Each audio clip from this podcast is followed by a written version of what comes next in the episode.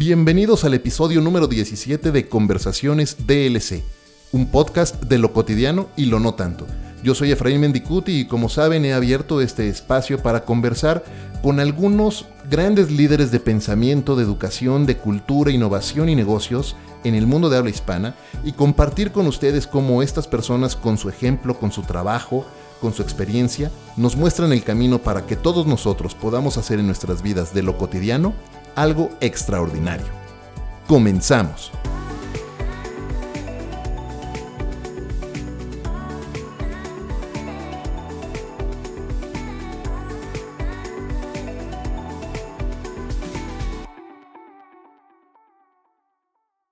Estoy seguro de que todos los que escuchan este podcast se han preguntado por lo menos una vez en el último año cuál es el sentido de propósito que tiene su trabajo. Después de todo, como dice Daniel Pink en su libro Drive, el propósito junto con maestría y autonomía es uno de los tres más grandes motivadores humanos. Ahora, imagínense cuando el propósito de tu trabajo no nada más es servir a otros, sino ayudar a los más vulnerables a mejorar su vida también y a otros a seguir innovando. Este es justo el trabajo que nuestro invitado hoy ha estado haciendo en los últimos años. Científico investigador del Instituto Internacional de Investigación Avanzada en Telecomunicaciones e investigador invitado y miembro de la Facultad de la Universidad de Osaka, Japón, nuestro invitado ha sido reconocido por la revista The Technology Review del MIT como uno de los 10 más innovadores, eh, más importantes innovadores de México, abajo de los 35 años de edad, por su trabajo de investigación en técnicas de aprendizaje profundo aplicado a la interfase cerebro-máquina para controlar androides. Sí, escucharon bien, androides. Además, está colaborando con pacientes con parálisis motrices para mejorar los patrones cerebrales y ampliar las posibilidades de su interfaz en el manejo de sillas de ruedas y de brazos robóticos. Un trabajo que sin duda resulta extraordinario. Por si fuera poco, además es responsable de su propia empresa, Mirai Innovation, de la cual nos platicará un poco más más adelante. Poseedor de un PhD en Cognitive Neuroscience Robotics, acompáñenme a recibir al doctor Cristian Peñalosa. Cristian, bienvenido y gracias por estar hoy en Conversaciones DLC. Efraín, muchas gracias por la invitación. Es un placer estar aquí y poder compartir con tu audiencia eh, mi experiencia. Sabemos que vienes, estás de viaje, coincidió todo para que, eh, cómo se dan las cosas, ¿no? Coincidió todo para podernos eh, sentar a platicar ahora que estás aquí en México, porque tú radicas en, Osaka. Así es, llevo 10 años ya viviendo en, en Japón y pues eh, yo vengo eh, pues de vez en cuando, ¿no? Realmente dos, tres veces al año, dependiendo de, las cosas que hagamos aquí en México, conferencias que damos en universidades o también cosas de la empresa, ¿verdad? En este caso pues vengo a, hacer conferencias. Eh, estuve hace dos días en el, perdón, hace tres días en el TEC de Monterrey. Ahí di una plática sobre neurotecnologías. Eh, ayer estuve eh, aquí en la UNAM, en lo que es el, centro de IMAS, y también ahí di una conferencia sobre tanto robótica como neurotecnologías. Qué interesante el mundo en el que vives y en el que has desarrollado toda una carrera y además innovado y, trayendo cosas nuevas eh, a la mesa. Pero antes de llegar a ese punto, me gustaría empezar un poco por el principio y pedirte que, nos cuentes un poco de tus primeros pasos, porque originalmente tus primeros estudios universitarios fueron en Computer Engineering, ¿correcto? Sí es. Y después de ahí pasas a una carrera eh, que a lo mejor ahora es un poco más común, pero en aquel entonces no era tan común tal vez, y pasas a eh, empezar a adentrarte en el mundo de la robótica y después en el mundo de la neurociencia. Platícanos un poco cómo ha sido eso y por qué ese camino. Bueno, si nos vamos un poquito a la, historia, este, pues realmente yo crecí en lo que es en Tijuana eh, y pues de ahí, eh, pues por ser frontera, pues yo cruzaba todos los días para, para ir a la, a la preparatoria, a la high school. Y posteriormente, pues se dio la oportunidad también de, de, que yo entrara a la universidad ahí en San Diego. Es ahí donde yo estudié la carrera de Computer Engineering.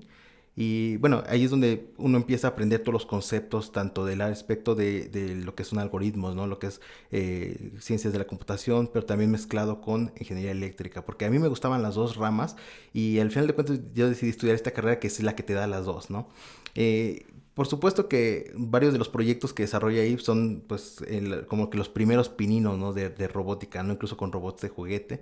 Eh, tuve la oportunidad de hacer una estancia eh, antes de, graduarme en, Alemania, en el cual también trabajé en un proyecto con, con robots chiquitos ¿no? de, para poderles para poder proveerles visión. ¿no? Regresando, me gradué, fui a, a lo que es Japón en la Universidad de Osaka, entré al programa de, Ciencias de la Ingeniería y pues ahí es donde me enfoqué en el área de robótica, pero más que nada es en el área de inteligencia artificial aplicada a la robótica, ¿no? ¿Cómo podemos hacer que esos robots puedan aprender cosas de una manera también interactiva? ¿no? No solamente juntando cientos y miles de data, de imágenes, cosas, sino que realmente tú interactúes con el robot y que el robot asimile ciertas, eh, ciertas información, adquiera ese conocimiento y después lo pueda aplicar, ¿no? Posteriormente, esta, esta eh, área que de la inteligencia artificial fue lo que yo empecé a aplicar ya en el siguiente paso que fue en el doctorado, donde ahí en la Universidad de Osaka se abrió un programa especial que se llama eh, Neurociencia Cognitiva aplicada a la robótica.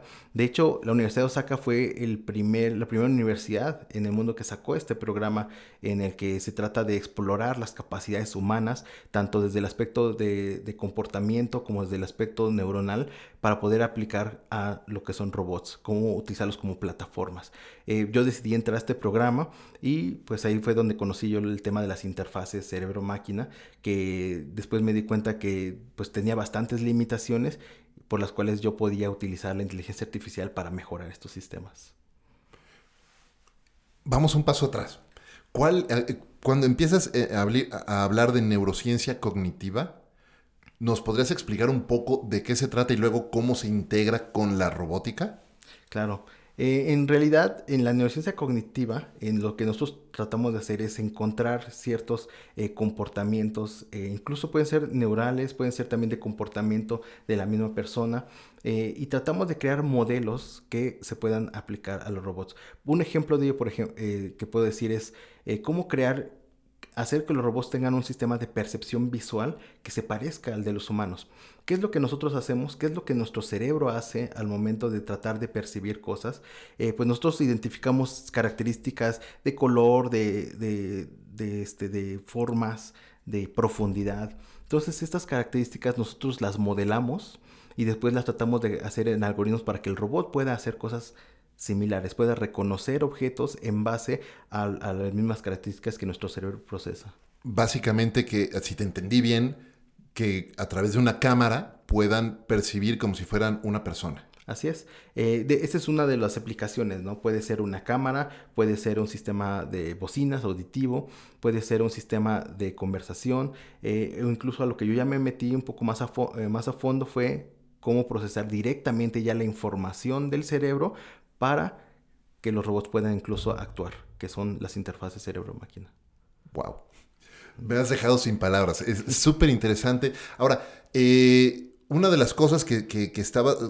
Cuando, cuando pensamos en eso y pensamos en robótica, es para, para, para, los que no estamos tan involucrados en ese mundo, es difícil no imaginarse eh, o recordar los libros de Isaac Asimov, ¿no?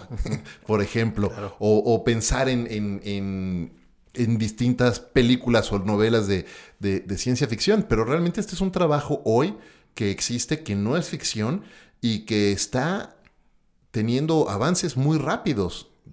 Bastante rápidos. Eh, en, en, lo que está sucediendo hoy día, ¿no? Y sirviendo a, hace rato en la introducción decíamos, sirviendo a muchas personas que a la vez tal vez son algunos de los más vulnerables de la sociedad, ¿no? Personas que están eh, viviendo con algún padecimiento o un tipo, algún tipo de parálisis motriz. ¿Cómo está ese trabajo ayudando a estas personas? Sí, bueno, definitivamente, eh, en particular este tema de las interfaces, quizás lo podamos explicar antes, ¿no? Para que, eh, para que podamos saber el contexto de cómo puede ayudar a las personas. Somos todo oídos, así es que adelante. En realidad, bueno, las interfaces, ¿qué es lo que hacemos? Nosotros colocamos eh, ciertos electrodos, ciertos sensores en lo que es eh, la cabeza, el cuero cabelludo, eh, para poder detectar lo que son las activaciones del cerebro, ¿no? Digo, nuestro cerebro se activa y, ¿qué, son esas activaciones? Pues es el conjunto de todas estas comunidades de neuronas que están disparando al mismo tiempo y entonces nosotros detectamos esos voltajes, ¿no? De esas, esas, esa, esa, esa, electricidad, por así decirlo, ¿no? y medimos cuándo es cuando se prenden y se apagan esas ciertas partes del cerebro. Y entonces cuando una persona, por ejemplo, mueve un brazo, eh, el cerebro se activa en cierta región a cierta frecuencia. Pero también cuando la persona no mueve el brazo, pero solamente se imagina, el cerebro actúa de una forma muy similar. Entonces... La misma región del cerebro se enciende. La, misma región. Con la misma frecuencia también. De... muy similares. Y muchas veces puede variar dependiendo de la persona, porque digo, todos somos personas, todos somos diferentes, tenemos cerebros diferentes, los dobleces incluso son diferentes, diferentes densidades. Entonces, eh, pues las señales también pueden variar, pero al final de cuentas los sistemas que se hacen es de que eh, adquieren estas señales y pueden reconocer los patrones generados por estos pensamientos.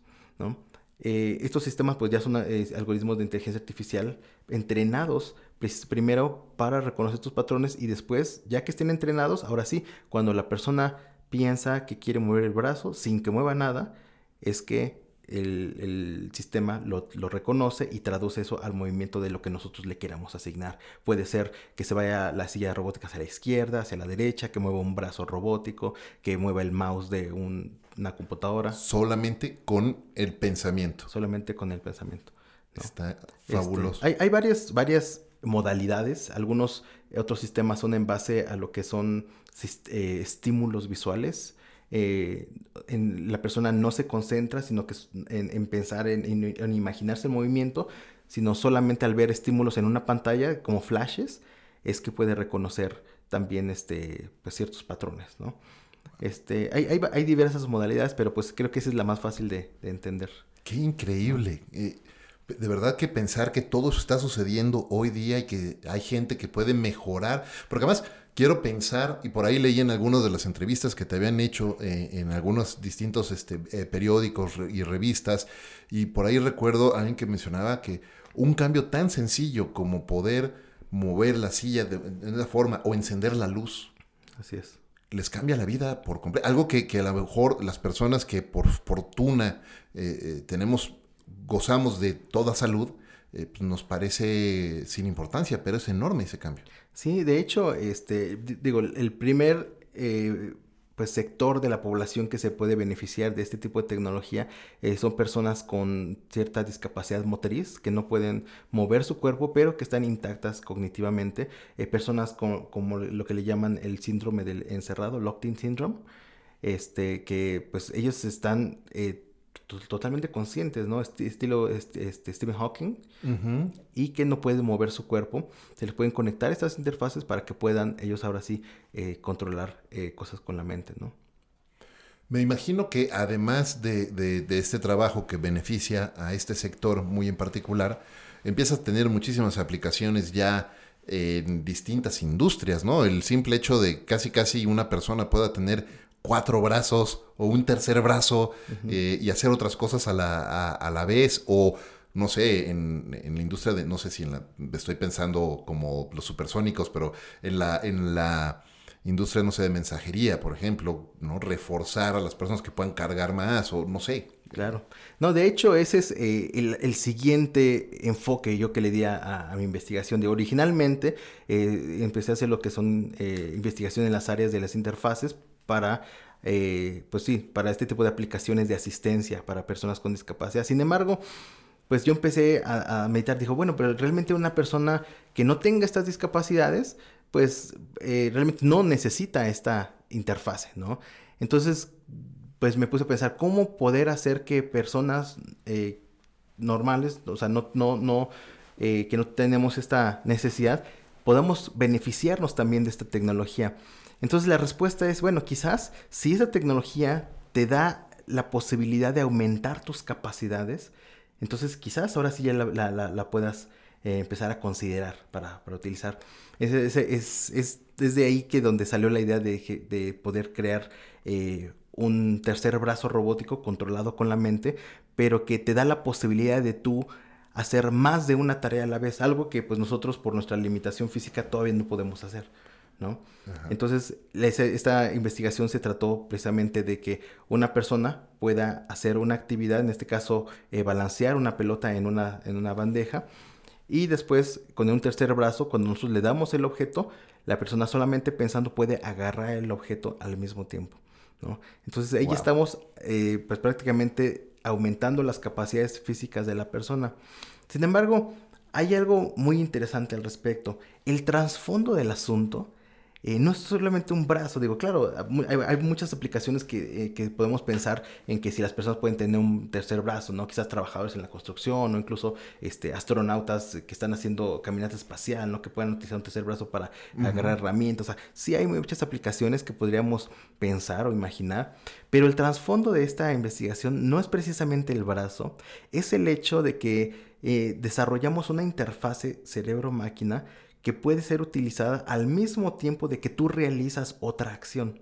Es el hecho que te da la posibilidad de tú controlar un dispositivo. Puede ser el brazo robótico, puede ser este, prender la televisión, puede ser lo que tú quieras mientras tú estás en una actividad.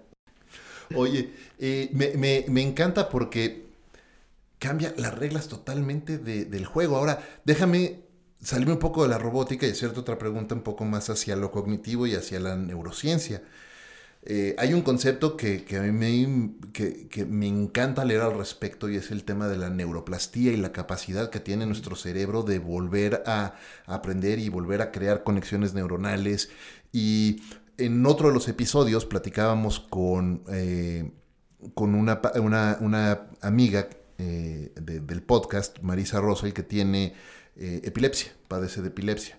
Y entonces esto la llevaba a tener ataques de ansiedad, de ataques de angustia, y, en los estudios que le hicieron y lo que todo nos platicaba que la angustia se le iban marcando como canales en el cerebro y que al ir a y por ahí pasaba la carga eléctrica, ¿no? Ya directito, como que les hizo la carretera para, para los ataques de ansiedad.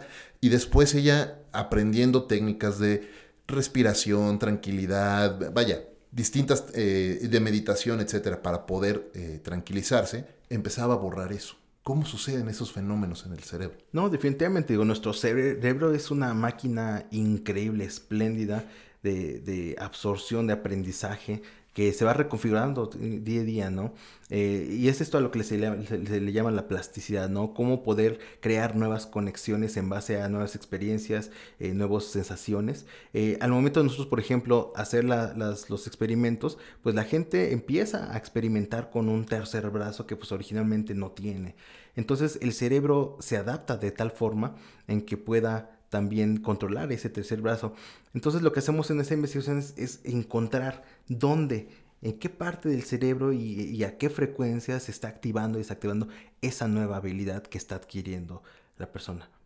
Incluso, e, ese es el caso de, por ejemplo, un, tercer brazo, ¿no? un brazo robótico, pero incluso pacientes, estaba leyendo por ahí, corrígeme, a lo mejor me equivoco, pero estaba leyendo por ahí eh, de pacientes de eh, embolias cerebrales que han tenido alguna embolia y que han perdido el movimiento en alguna mano o en alguna pierna y a que a través de terapia y de mucho trabajo esa neuroplastía se encarga no, o les ayuda a readquirir la capacidad de mover ese miembro. Claro, incluso eh, también ha habido mucha investigación en el que a veces cuando hay lesiones en partes del cerebro, eh, se reconecta de tal forma que puede adquirir la habilidad perdida o que, o que procesaba esa parte del cerebro en otra parte del cerebro, ¿no? Hay una muy famosa en la que reconectan la parte visual, o sea, donde se procesa la parte visual, la reconectan en la parte auditiva y esa parte auditiva empieza a ver, puede aprender a ver,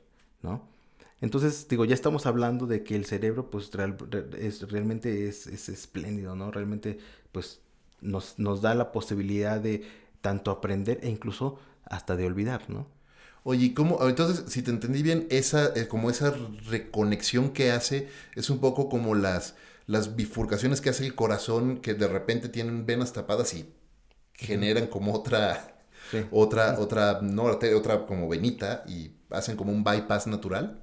¿Es algo similar? Sí, de hecho, eh, se llaman reconexiones como rewiring, ¿no? Hay, hay, incluso eh, hay varios experimentos muy famosos, ¿no? Pero eh, yo creo que el, más famoso es ese, ¿no? De, cómo eh, conectar el cerebro y puede generar este, este nuevo procesamiento para eh, poder adquirir la habilidad que perdió la otra parte del cerebro que se encargaba de eso.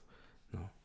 ¿Cómo cuidamos nuestro cerebro, Cristian? es decir, todos pensamos en que tenemos que comer bien porque hay que cuidarnos y estar, este, hay que cuidar el corazón. ¿No? Para que siga funcionando muy bien. Hay que cuidar las arterias para que no se nos llenen y no se nos tapen y con colesterol, etcétera. Hay que cuidarnos del estómago, hay que cuidarnos eh, y hacer ejercicio y ejercicio aeróbico. Eh, pero realmente, de hecho, el ejercicio aeróbico es un gran ejercicio para el cerebro, ¿correcto? ¿Cómo podemos cuidar nuestro cerebro? No, claro, definitivamente todo está conectado, ¿no? O sea, cuando nosotros hacemos ejercicio, pues tenemos mucha oxigenación, la cual es, la, es vital, ¿no? Para, para el cerebro. Pero creo que eh, lo podemos pues poner como analogía, ¿no? Que, también es un músculo que se tiene que ejercitar. Y la forma de ejercitar es precisamente ponerlo a trabajar, ¿no? Tratar de, siempre estar activo eh, mentalmente, bueno, cuando se tiene que ser activo, pero también te tiene que descansar, ¿no? Eh, tienes que dormir bien también, pero tienes que trabajar bien también, ¿no? Entonces, eh, leer mucho, por ejemplo, ¿no? Tratar de que siempre tengas esta actividad cerebral, ¿no? No dejar que, estés todo el tiempo pues sin hacer nada, sin pensar nada, ¿no? Porque pues es, de alguna forma también se va, se va atrofiando ese músculo, por así decirlo, ¿no? Claro.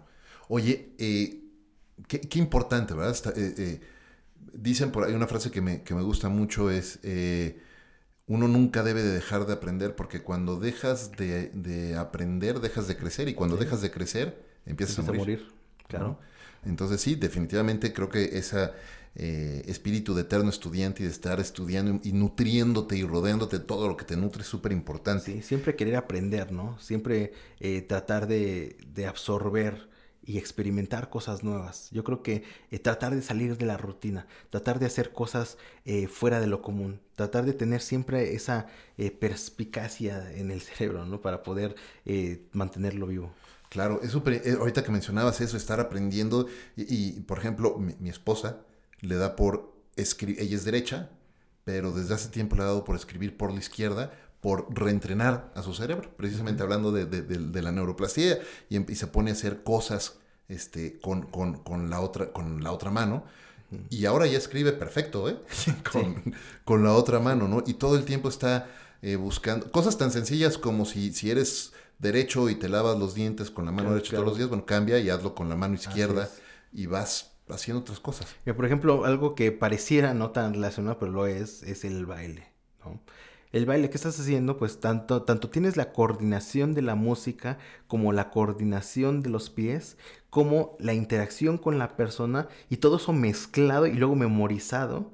Entonces realmente es un gran ejercicio, ¿no? Digo, llega al tal punto en que pues se vuelve, eh, ya lo, lo, lo, absorbe de, de, tal forma que ya lo haces de manera natural, pero el proceso del aprendizaje yo creo que es, es vital y es un muy buen ejercicio mental. Wow. Muy bien, muy bien. Oye, me gustaría platicar un poco más eh, sobre tu camino, ¿no? Y hablando de, aprendizaje, sobre tus aprendizajes y tu, y tu camino, porque eh, ves, tu, tu, recorrido, hoy radicas en Japón, eh, eres miembro de la facultad de la Universidad de, de Osaka, llevas ya, nos decías, allá 10 años. Y seguramente eh, el camino y llegar a todo el trabajo que has hecho hoy eh, pues no ha sido sencillo y has seguramente enfrentado algunos retos. ¿Cómo ha sido el camino de Cristian? ¿Qué has aprendido? ¿Cuáles han sido como los grandes retos, las grandes decepciones y también los grandes logros? Bueno, claro, ha sido un trayecto, una trayectoria larga, ¿no? Este, y de alguna forma complicada con ciertos obstáculos. Eh, yo creo que uno de los mayores es el hecho de llegar a un país sin conocer a nadie, sin hablar el idioma y pues enfrentarte a una nueva realidad, decir, ya estoy aquí y ahora qué, ¿no? Eh, llegar literalmente con dos maletas, llegas a la estación, volteas a ver todo el mundo, tiene objetivos y tú no sabes ni dónde ir, ¿no? este, es, es el, el, hecho de, pues sí, eh, enfrentarse a, situaciones eh, externas, ¿no? Yo cuando llegué a, Osaka, en este caso, este, pues sí, sentí cierta depresión al principio, digo, pues te alejas de tu familia, te alejas de tu país, de tu comida, de tus amigos, de todo, ¿no? Y empiezas ahora sí que a, abrir brecha de, cero, ¿no? Eh, posteriormente, pues uno se tiene que eh, ¿cómo se dice? Poner esas metas específicas. En mi caso era el hecho de que decir, bueno, ya estoy aquí y lo que, si yo vine, pues es hacer lo que, lo, todo lo mejor que yo pueda hacer para salir adelante y dejar la huella que yo siempre he querido dejar, ¿no? Es por eso que pues ahora sí que ahí empezamos a, a estudiar, después posteriormente ya ahorita ya a trabajar.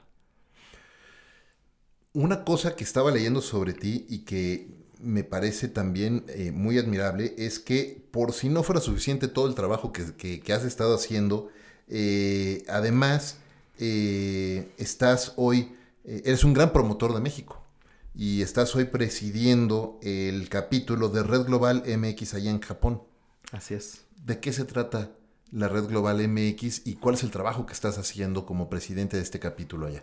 Sí, bueno, la Red Global MX es una iniciativa del Instituto de Mexicanos en el Exterior, que es de la Secretaría de Relaciones Exteriores, en la que eh, se tienen eh, lo que se denominan capítulos, que son asociaciones de profesionistas mexicanos en el exterior. Eh, actualmente hay más de 52 capítulos en todo el mundo. Eh, Estados, en Estados Unidos es donde hay más capítulos.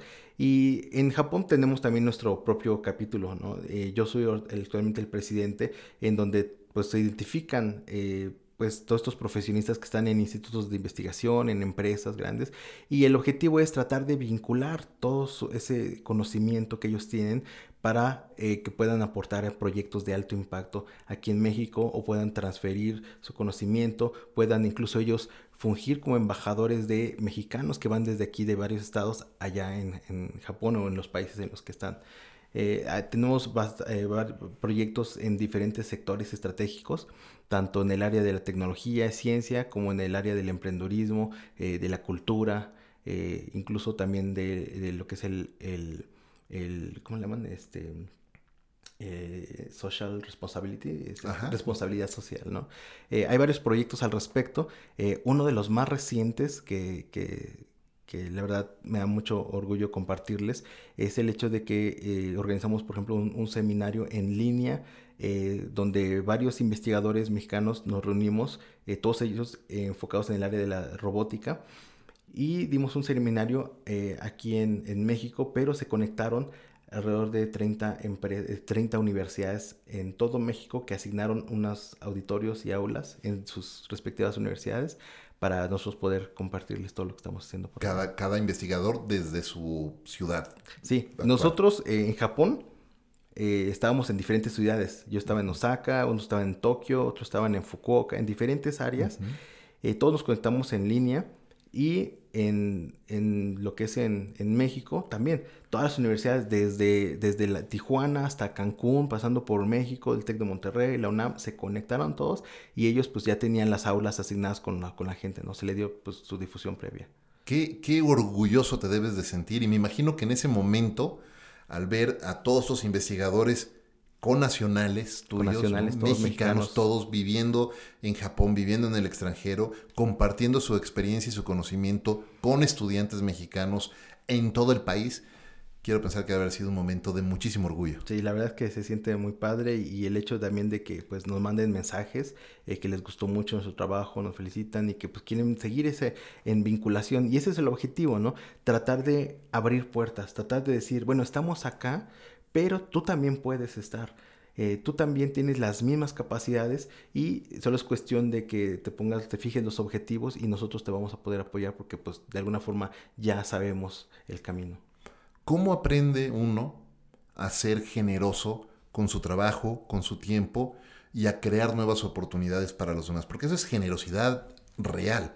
y te pregunto esto porque dentro de tu historia hay algo que que, se ha tratado en otros, en, otros momentos, platicábamos antes fuera de micrófonos eh, de algunas otras entrevistas, eh, eh, tú tuviste retos y tuviste momentos en los que pues te cerraron la puerta, ¿no? Con ACID y encontraste esas oportunidades fuera de México y ahora regresas a abrirle oportunidades a estos jóvenes. ¿Cómo uno aprende a ser generoso? No, no, sé si sea cuestión de aprendizaje. La verdad es que a, mí, a mí me da mucho gusto el hecho de que se pueda reconocer mi trabajo y el hecho de que yo poder brindar esas oportunidades. Eh, yo siento que país, eh, yo siento que México es un país eh, con un gran potencial de desarrollo y lo que nos hace falta es precisamente eso, desarrollarlo, ¿no? Y la forma de poderlo hacer es transferir lo que, al menos desde mi perspectiva, lo que yo he hecho en Japón con lo que he creado de, infraestructura, este, tanto científica como de, networking en Japón, poderlo traer aquí a México y que pues también se beneficien eh, tanto investigadores como las, siguientes generaciones, ¿no? Yo creo que es, algo que a mí pues, en particular se me da. Y, además es algo que estás ahora haciendo de forma mucho más, eh, eh, mucho más dedicada eh, a través de tu emprendimiento de Mirai Innovation, eh, con este, este trabajo que estás haciendo promoviendo innovación y promoviendo el talento mexicano. Platícanos un poco más de eso, por favor. Sí, bueno, eh, Mirai Innovation realmente, pues como comentamos, es una empresa que establecimos aquí en México, en Tijuana en particular. nos enfocamos en el área de tecnologías emergentes, ¿no? como lo que es la inteligencia artificial, realidad aumentada, neurotecnologías.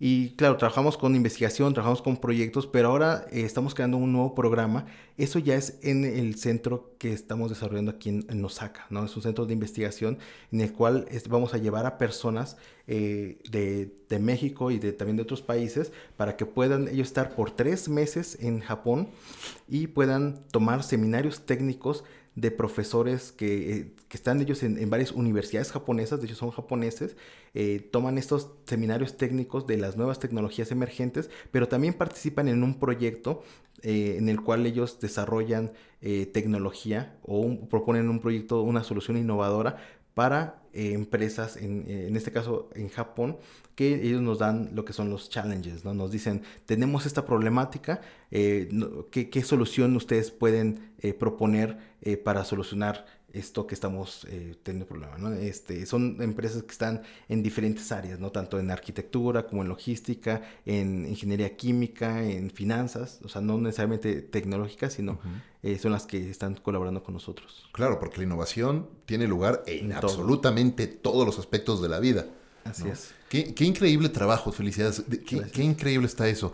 ¿Cómo, ¿Cómo los estudiantes, cómo estudiantes acá en México pueden aplicar a ese programa o cómo lo seleccionan? Bueno, eh, curiosamente este, este programa, oficialmente lo que es el lanzamiento oficial internacional lo vamos a tener el 20 de mayo. Pero pues yo vengo a México y aquí en eh, las universidades en las que estoy eh, dando conferencias, eh, pues estoy dando ya la información para, pues de alguna forma, eh, poder contribuir y... El, y Estás haciendo tu campaña teaser, diríamos en publicidad. más que nada estoy dando esa, esa prioridad ¿no? de aplicación. Eh, estamos esperando que, como se va a lanzar una campaña grande, pues estamos esperando que gente de muchos países también apliquen a este programa, pero pues yo ahorita lo estoy anunciando primero aquí en, aquí en México. Muy bien, muy bien. Oye, ahora mencionabas, ¿no? Van, van estos estudiantes van a moverse tres meses allá a Japón. Tú llevas 10 años viviendo, ¿los 10 años en Osaka? Los 10 años en Osaka. Eh, ¿Qué costumbres, formas de trabajo, eh, hábitos has aprendido o te formaste allá que absorbiste de la cultura japonesa, que tienen, que, son muy respetados por esa ética que tienen tan grande de, respeto a los demás, de ética de trabajo, etcétera? ¿Qué, qué costumbres o formas de trabajo aprendiste y absorbiste para ti y cuáles conservaste de acá, de México, y cómo, cómo las combinas. Pero debe ser súper interesante, debe ser un cultural clash eh, interesantísimo. Bueno, pues como sabemos, los japoneses eh, son eh, bastante dedicados, bastante disciplinados, eh, bastante puntuales. Y yo creo que son aspectos que la verdad son sorprendentes porque eso hace que las cosas funcionen allá, ¿no? El hecho de que los trenes sean extremadamente puntuales al grado de que sabes que va a llegar a las 12.57, no 56, no 58, 57, ¿no?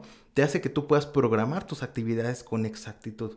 Y eso te hace ser más disciplinado porque sabes que puedes hacer más cosas en menos tiempo, porque realmente los tiempos los puedes medir.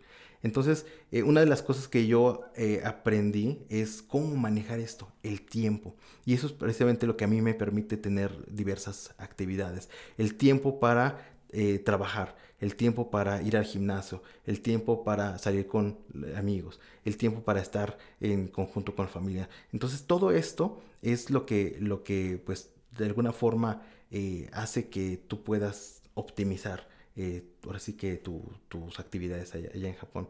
Y como me preguntabas de México, ¿no? ¿Qué cosas son las que eh, he conservado? Yo creo que eh, el hecho de ser eh, curioso, el hecho de ser eh, ¿cómo le llaman? No? Que cuando no encontramos la, la, solución, nosotros nos las arreglamos. La creatividad mexicana. La creatividad mexicana. Yo creo que es algo que, que, yo sí he conservado.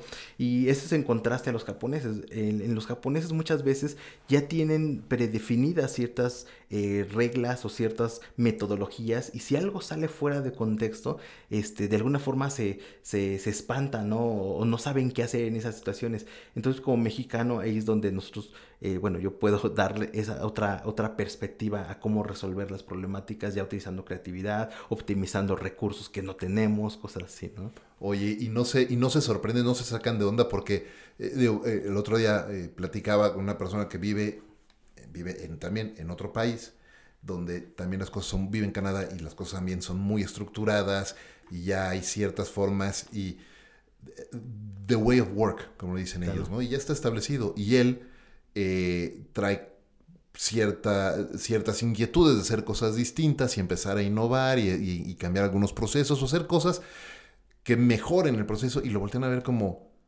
pero ¿por qué quieres hacer esto si esto ya está funcionando muy bien? Así es. Sí, es eso, es el tratar de, eh, incluso, ¿no? Contribuir con creatividad para mejorar las cosas, ¿no? Es este muy diferente cuando ellos ya tienen esa, esa estructura en el cual pues ya todos están de acuerdo y funcionan, ¿no? Pero pues a veces eh, eso es lo que ha traído, que ha hecho que yo pueda proponer sistemas que a veces se crean que no son posibles. Eh, es, como, es como dicen, ¿no? A veces te toman de loco y después ya se unen a ti, ¿no? Y es lo que a mí me pasó. Cuando propusimos lo del brazo robótico tercero, pues me decían, o sea, ¿cómo? O sea, es algo loco, ¿no?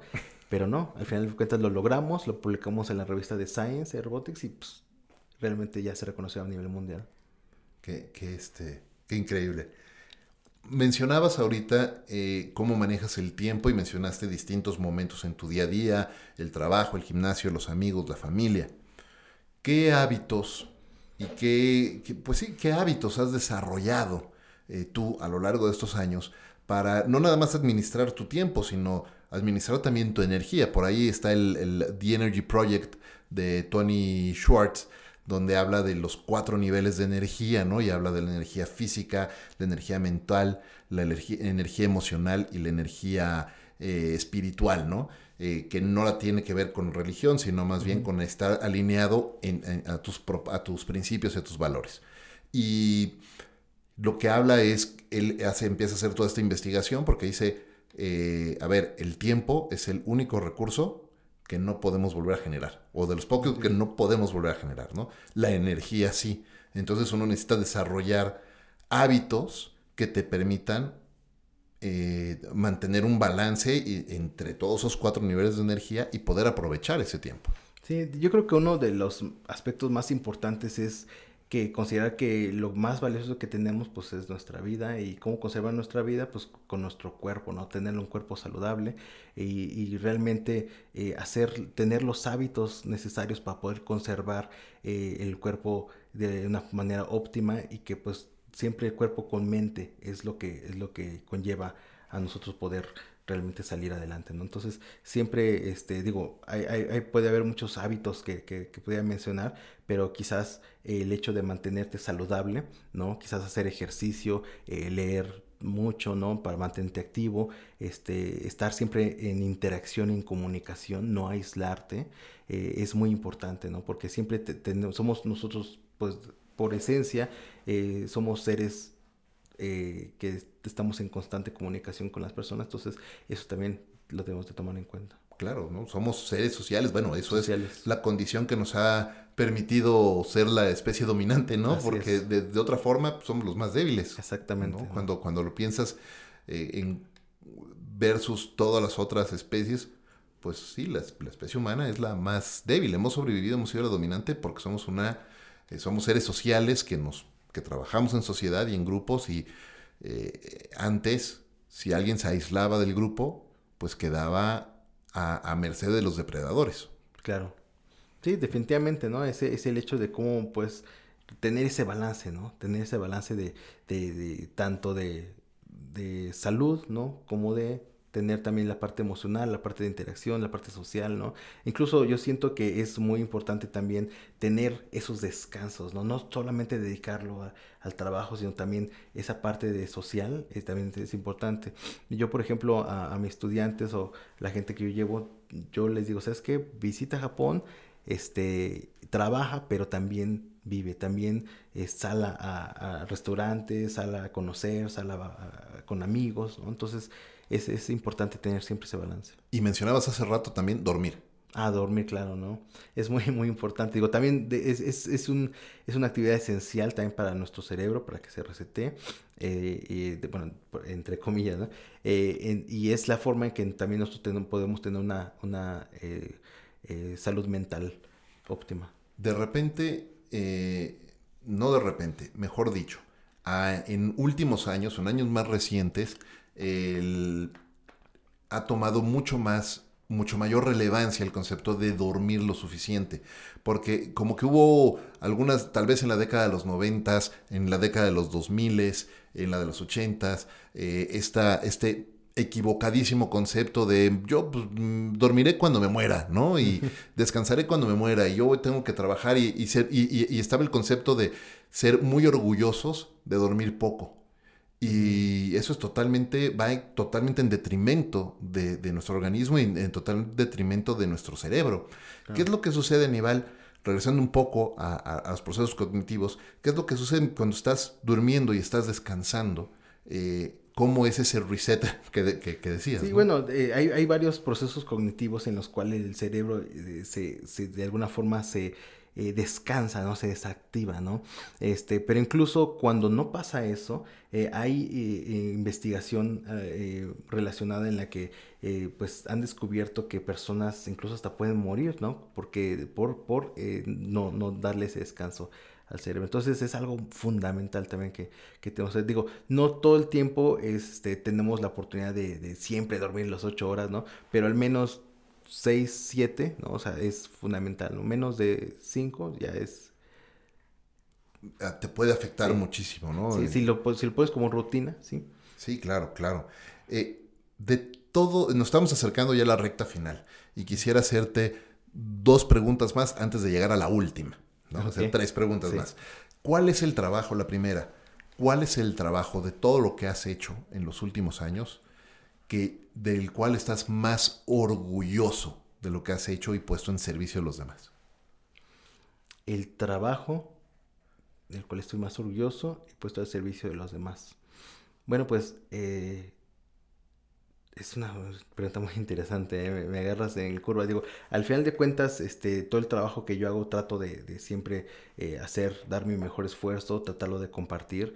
Este, quizás uno de, los mayores retos para mí, y bueno, ya eh, profesionalmente hablando como, como investigador, un, un, investigador siempre quiere este, pues, hacer que su trabajo sea reconocido y que pues, de alguna forma sea trascendental, ¿no? que sirva como base para las nuevas generaciones científicas.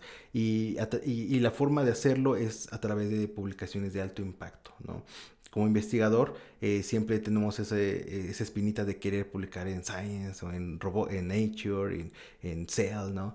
Entonces, eh, al menos ya, eh, pues, se, ahora sí que gracias ya se logró el año pasado en, conmigo y pues me siento la verdad muy satisfecho de que pues todos estos años de, investigación y desarrollo pues dieron fruto para ya poder sacar esa, ese achievement. Muy bien, muy bien.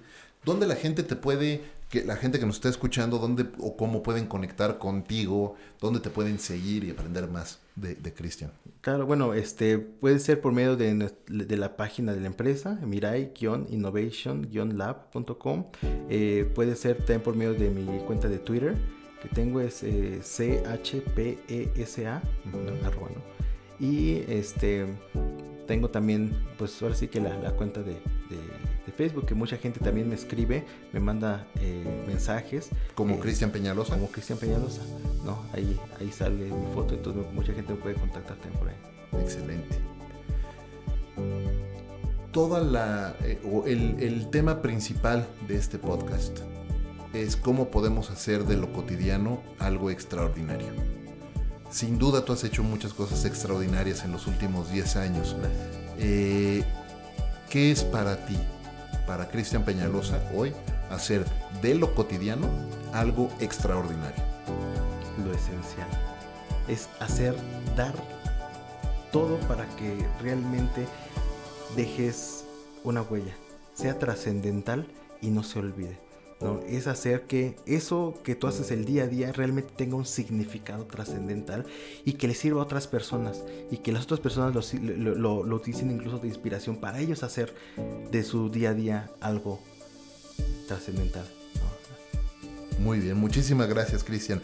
Ahora sí, estamos llegando ya al final de este episodio, este episodio número 17 ya de Conversaciones DLC, pero antes de despedirnos, quiero hacerte un reconocimiento, eh, Cristian, por el ejemplo que nos has dado de generosidad eh, al estar promoviendo y conectando a talento mexicano eh, en, el extranjero, por poner el nombre de México en alto con el trabajo de investigación que has estado haciendo y por además con resultado de ese trabajo estar ayudando a tantas y tantas personas a mejorar su vida y hacer de su vida cotidiana algo extraordinario. De verdad, muchas gracias y muchas felicidades. Muchas gracias. Muchas gracias a todos ustedes también por acompañarnos en este episodio de Conversaciones DLC. Gracias como siempre a Balance 22 por eh, abrirnos las puertas para grabar estos episodios y gracias como siempre a Ricolto Café por acompañarme en esta aventura de vida. Eh, yo soy Efraín Mendicuti, esto es Conversaciones DLC y los espero en el próximo episodio. Hasta la próxima.